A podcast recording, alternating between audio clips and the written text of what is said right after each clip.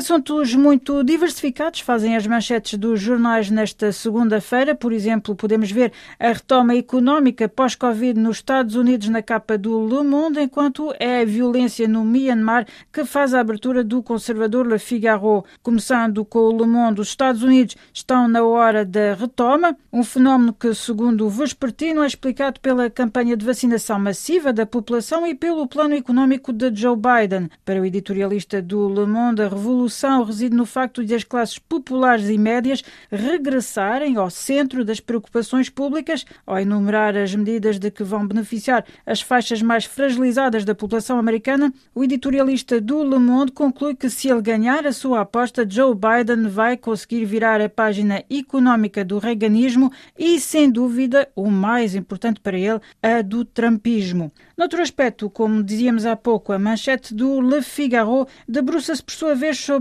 a Birmânia perante o espectro da guerra civil e no seu editorial nota que os ocidentais dão gritos de horror perante o massacre de civis, mas que por enquanto não colocam em causa os interesses dos grandes grupos como a Total. Ao explicar que está a ser constituída uma frente pró-democracia que inclui grupos rebeldes, o editorial do Le Figaro refere que é aí que as potências internacionais vão querer envolver-se em negócio com os generais. A China não tenciona deixar que uma revolução democrática seja bem sucedida junto às suas fronteiras, enquanto os Estados Unidos vão ser motivados pelo inverso, o jornal antevendo um longo túnel de luta e sofrimento para o Myanmar. Entretanto, no Aujourd'hui en France é evocado o Mali e, mais concretamente, o destacamento de Forças Especiais Europeias Takuba. No final da semana passada, a ministra francesa da Defesa, Florence Parly, lançou oficialmente essa task force que congrega militares vindos da Suécia, Estónia e República Checa, juntamente com as forças francesas já presentes no terreno.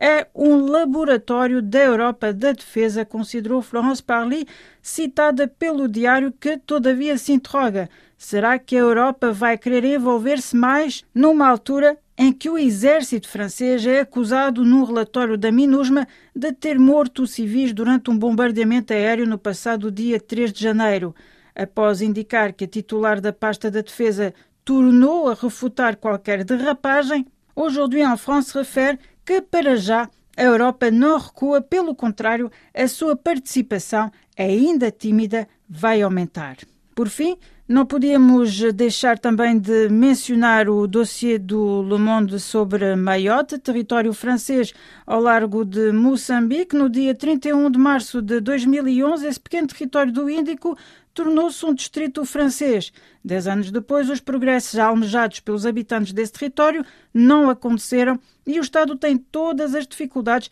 em responder à urgência, relata Le Monde ao esclarecer que Mayotte é o território mais pobre de França. O seu futuro económico passará por Moçambique esta é uma das interrogações do Le Monde que, ao evocar a perspectiva, por enquanto suspensa, da exploração de gás natural no norte de Moçambique, refere que Mayotte pretende tornar-se na base de retaguarda destes projetos, designadamente com uma adaptação das suas infraestruturas aéreas, médicas e de telecomunicações. Trata-se de um desafio e também de uma esperança a concretizar, conclui Le Monde, com o qual fechamos também esta revista de imprensa.